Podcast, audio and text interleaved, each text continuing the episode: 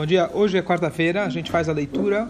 É, se a gente for ler todo o Rumash de hoje com os Rashis, a gente vai acabar só amanhã, porque é toda a leitura da travessia do mar com o cântico do mar. Então eu vou tentar dar uma pincelada, pelo menos. Hashem disse a Moshe: estenda sua mão sobre o mar e as águas voltarão sobre os egípcios, sobre suas carruagens e cavaleiros. Moshe estendeu sua mão sobre o mar e antes da manhã o mar retornou à sua condição normal. Os egípcios fugiram em sua direção. Deus revolveu os egípcios no meio do mar. Então, ao invés deles fugirem do mar, eles continuaram se enfiando mais ainda adentro, adentro do mar. Está brincando comigo? Ok, vamos voltar aqui. É, então, aí o, aí o Moshe, então, ele estende a sua, a sua, o seu cajado e o mar, ele volta para o seu rumo normal. E os egípcios ficaram revolvendo dentro do mar. A gente vai ver depois as diversas linguagens que cada é, teve, de maneira geral.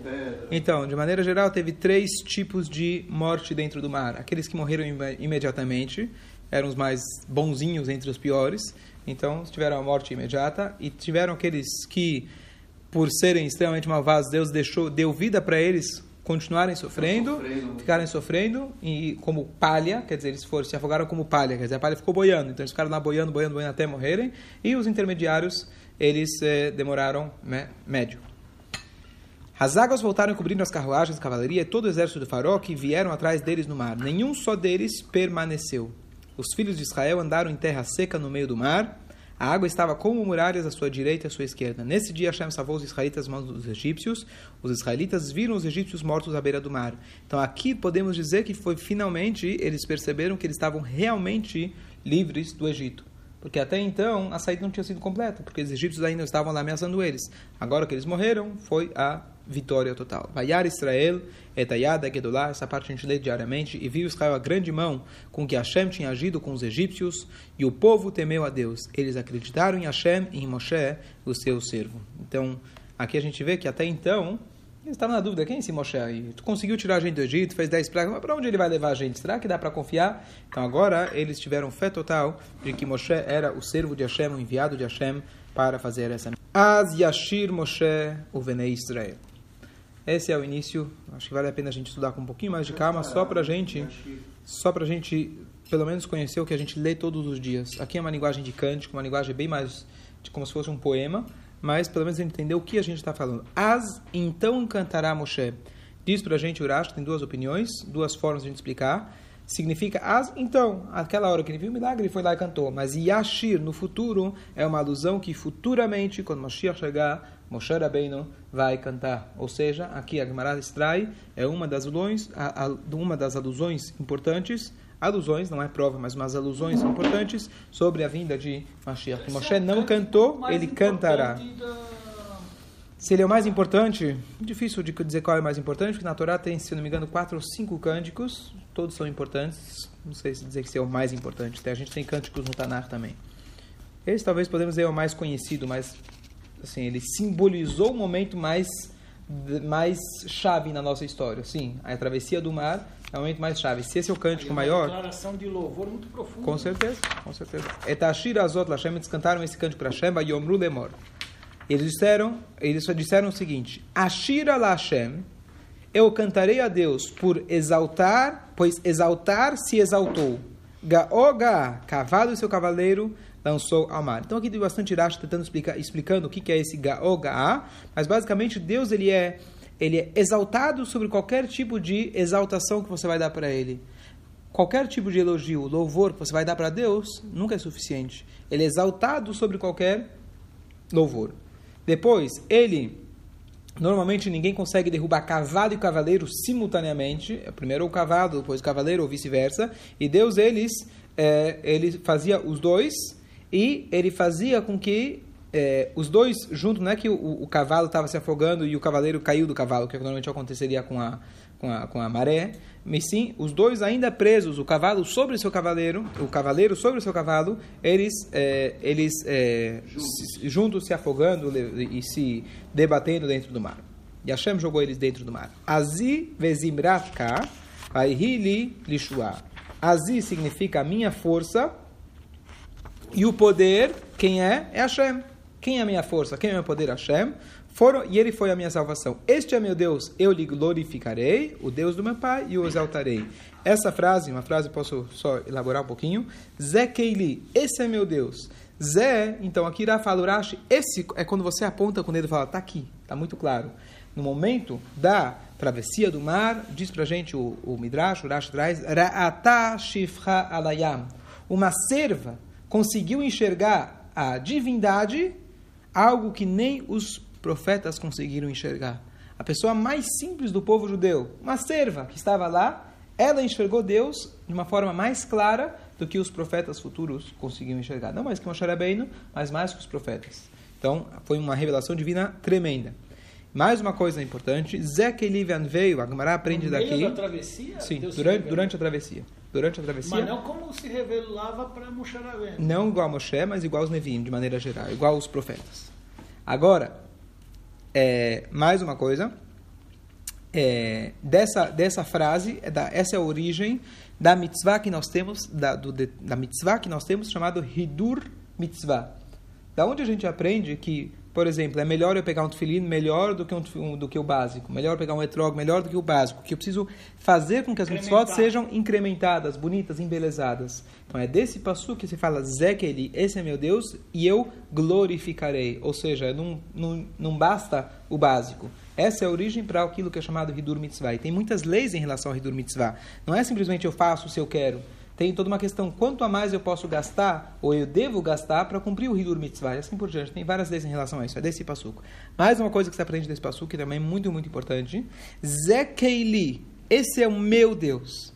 É aquela história que a gente faz, a gente fala todo dia, Eloqueinu, Eloquei Avoteinu, Eloquei Avraham, que que é Eloqueinu, meu Deus. Não adianta você chegar e falar, Deus, ah, você é o Deus de Avraham, Isaac, Yaakov, eu ganhei isso de presente, já tenho isso no meu sangue. Você precisa fazer por merecer. Você precisa fazer a tua parte. Zekeili, esse é o meu Deus. O Deus do meu pai não basta. Não basta eu cumprir o judaísmo igual meu pai fazia. Eu preciso me encontrar dentro da Torá, me identificar com a Torá. Eu preciso encontrar aquele prazer meu, não só porque meu pai passou isso para mim. E depois disso, eu posso reconhecer que Eloquei havia, ele é Deus do meu pai também. Que graças ao meu pai, que eu pude chegar aqui, graças a Abraão, Isaac Yaakov, que eu tenho tudo isso daqui. Isso aqui é uma, uma, uma- é uma herança que não, ninguém tira de mim. Agora, tudo começa com o meu esforço. Certo? Anveu quer dizer. Glorificarei. Glorificarei. Glorific- Certo? E ainda ve, anveio, dizem nossos sábios, vanivehu. É eu e ele. Eu e ele unido. Eu preciso fazer que o judaísmo seja meu. Eu preciso eu conquistar aquilo. E aí eu vou reconhecer que aquilo que meu pai deu também foi fantástico. Aquela famosa piada, que não é tão piada, mas aquele cara que chegou na falafaria em Israel. E aí não, tava- não tinha certeza se era uma boa supervisão rabínica. Aí ele chegou lá e falou caché, na caché, aí o dono do restaurante viu que estava bem na dúvida, ele falou, o que que você está duvidando? Olha aqui a foto desse rabino. A foto, esse aqui era meu avô. Rabino grande, barbona.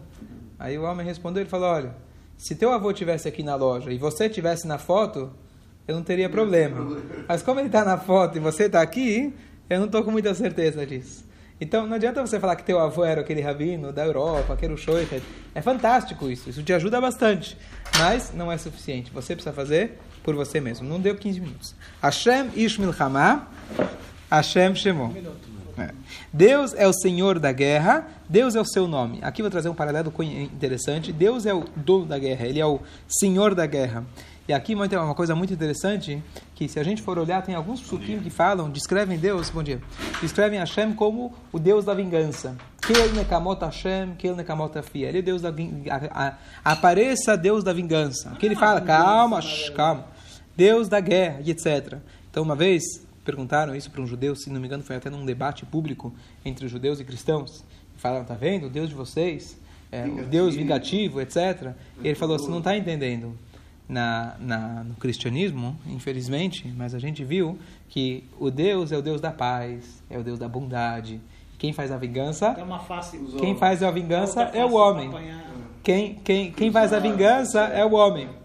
No nosso, na nossa religião, como que é? Na nossa Torá, a gente fala o seguinte: nós somos da paz. Quem é que vai fazer a vingança? A gente deixa para Deus. Ele sabe fazer da melhor maneira possível, atacando só quem precisa ser atacado. E, a- e sempre quando é uma vingança divina, ele faz com bondade. Tá certo? Então nós deixamos a vingança e a guerra para Deus. Nesse caso, quem foi que fez a guerra? Foi Deus que fez a guerra com os egípcios. Eles saíram de lá e, pelo contrário, a Torá te dá uma obrigação de respeito e reconhecimento aos egípcios até a eternidade, para a eternidade, porque eles foram seus, os seus anfitriões durante 210 anos. Você não pode deixar de reconhecer isso. Onde a gente vê, tem uma mitzvah da Torá que fala que quando um convertido vem, por exemplo, da Amalek, aquele povo que atacou a gente, ele pode se virar, pode virar judeu, não tem restrição nenhuma, só que ele não vai poder casar com uma judia nata. Só vai poder casar com uma amalequita convertida. Como funciona em relação aos egípcios? A Torá fala por três gerações, já que eles se escravizaram, eles não podem casar com um judeu nato. Porém, depois de três gerações, eles vão poder. Por quê? Porque eles foram seus anfitriões no Egito.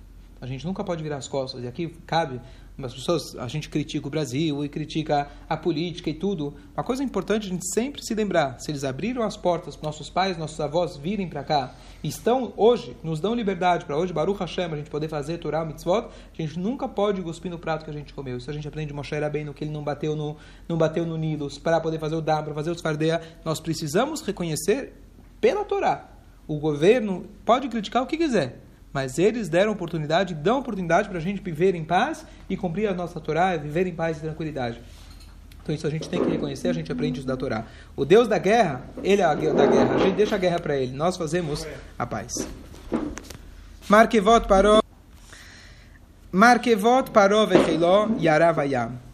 Então as carruagens do faró e seu exército foram lançados ao mar. Seus melhores oficiais foram afogados Aqui ele traduz como Mar Vermelho. Já discuti outro dia que não necessariamente é o Mar, mar Vermelho. Dos mar dos Juncos, perfeito. Então, eles foram, eles... Aqui o Urash ele traz o comentário que a linguagem que tubeu significa que eles afogaram como se fosse uma lama. Então, Deus não era só afogar na, no, no mar, e sim Deus fez que a, com a areia, a mistura, etc., estavam afogando na lama. É um tipo de sofrimento mais específico por que isso? Porque eles escravizaram o povo com aquela argamassa, que é a mistura da areia com a água. Quer dizer, é uma morte mais doída. Aparentemente, eu não sei se esse detalhe torna isso mais doída, mas torna que aquilo que Hashem faz, que aqui a gente vê, eu acabei de falar que Deus é o Deus da vingança. Um homem, quando ele Deus nos deve vinga, ele é desproporcional. Certo? Vamos dar um exemplo. Você passou no farol vermelho. Você vai ganhar uma multa de 500 reais e perder X pontos. Quem falou que isso é proporcional ao que você fez? A gente não tem como saber se aquilo, a, sua, a sua infração tem esse valor. Então a pessoa não tem essa, essa noção e a pessoa, bom, vou te meter a faca aí, quanto mais dinheiro o governo precisa, mais eu vou aumentar. Acabou. Esse é o meu critério. Deus, quando ele julga, ele julga precisamente, exatamente o, tamanho do castigo que você precisa receber. Não mais e não menos. O ser humano não tem essa capacidade. Então, por exemplo, eles estavam no meio de afogar. O que Deus está preocupado? Areia? Ah, afoga, mata e pronto. Não. Um vai morrer mais devagar, conforme a sua perversidade, o outro vai morrer mais rápido. Como eles vão morrer? Eu quero que na hora que eles estão lá se afogando, que eles lembrem aquilo que eles fizeram.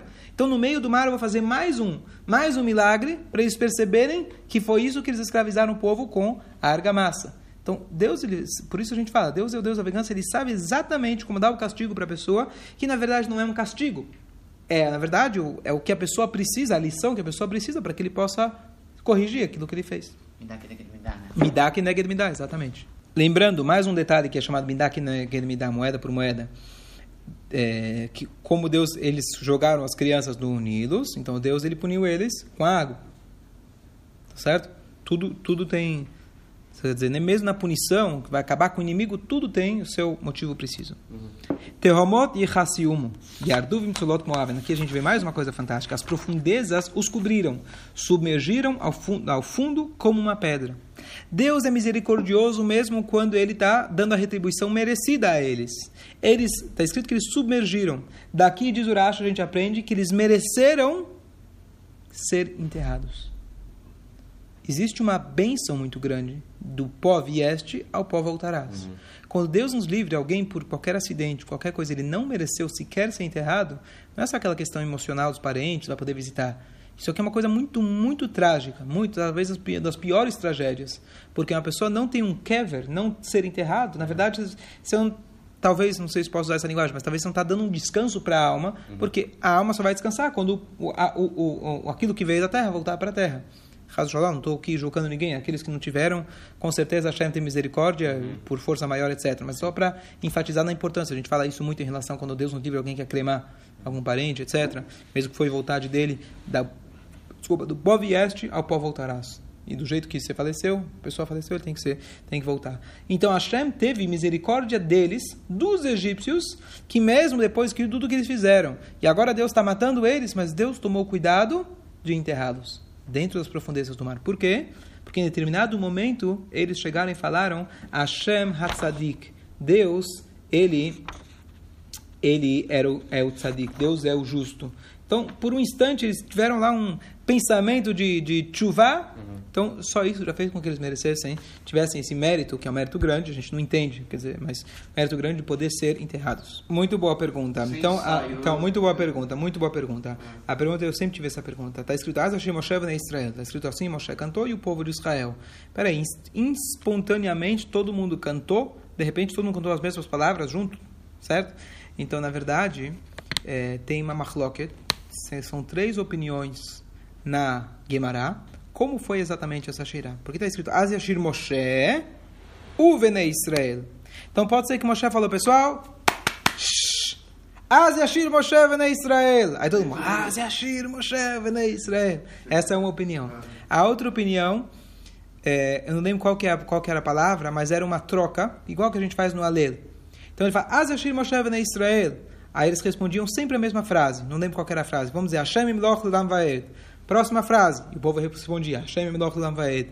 E talvez, se eu não me engano, tem uma terceira opinião que instintivamente, como a gente acabou de falar, que estava com um nível de profecia altíssimo, eles cantaram todos juntos. Eu não, eu não tenho certeza se essas são as três opiniões, mas possivelmente ou foi ele falava, eles repetiam, ou ele falava, eles falavam sempre uma mesma estrofe, como se fosse um coral, ele era o solista e eles faziam sempre a, o refrão.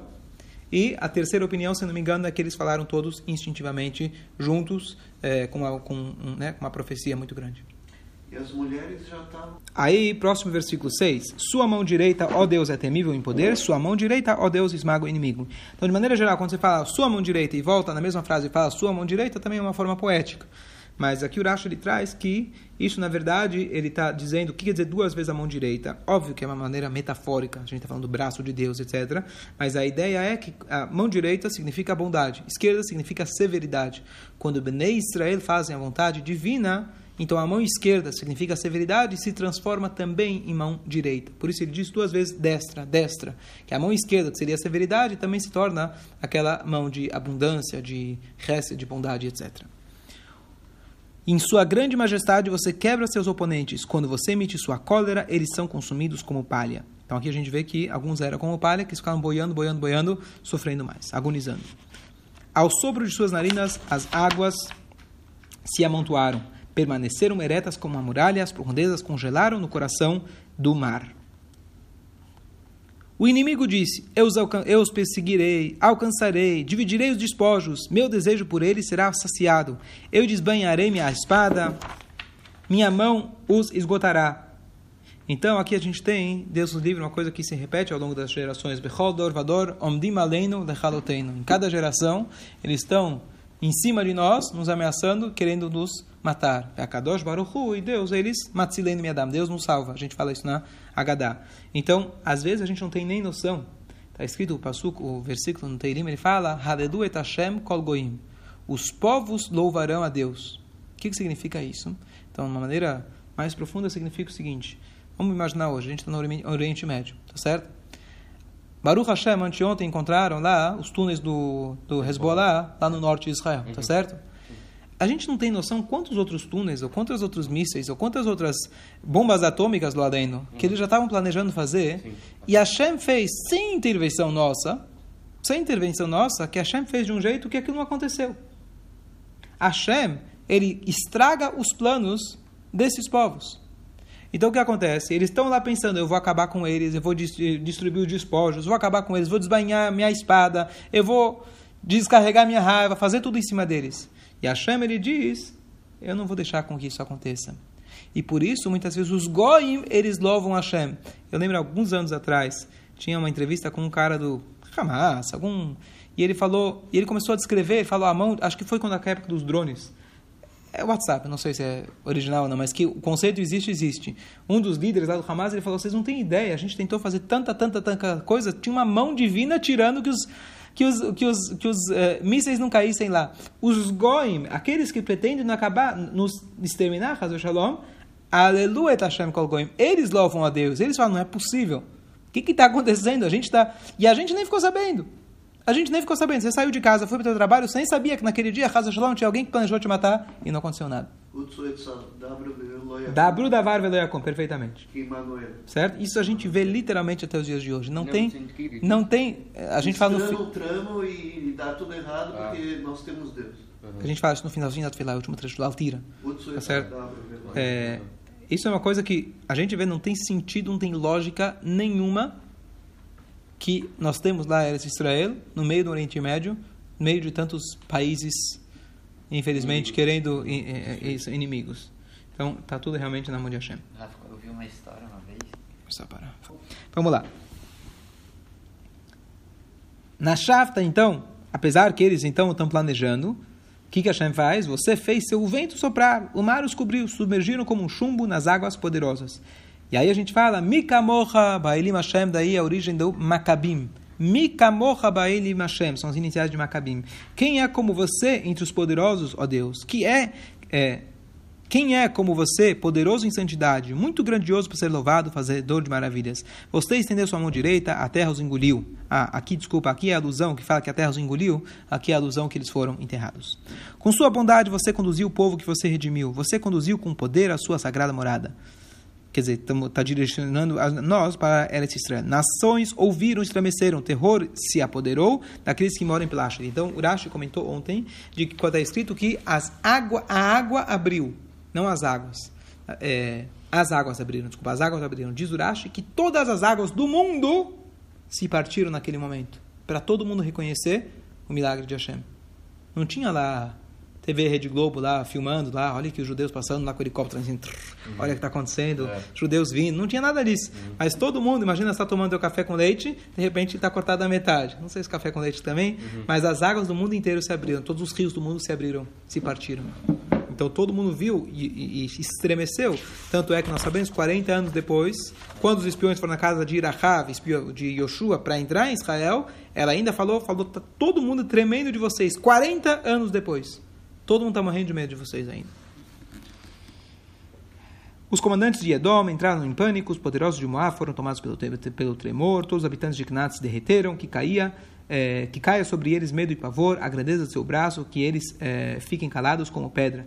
Até que seu povo cruze, ó Deus, até que cruze o povo que você adquiriu. Tu os trarás e os plantará no, mon- no monte que é a tua herança, dizer, você vai levar a gente para o Beit HaMikdash, uma fundação, lugar em que tu moras, que é, que é a tua realização, ó Hashem, o santuário, ó Deus, que, é, que tuas mãos fundaram.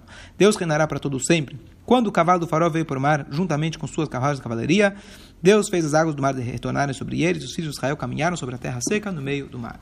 Agora, terminou a, o cântico masculino. Agora vem o cântico das mulheres. Miriam, a profetisa, irmã de Aaron, tomou o pandeiro em sua mão, e todas as mulheres a seguiram com pandeiros e com dança, e, ele, e elas cantaram. Então vou terminar por aqui, mas basicamente a Miriam aqui demonstrou um, um tremendo as mulheres demonstraram com essa atitude de pegar pandeiros uma tremenda fé em Deus, e é graças à fé das mulheres que eles tiveram mérito de sair de Egito, do Egito, porque elas já tinham os pandeiros, elas já tinham preparado a banda.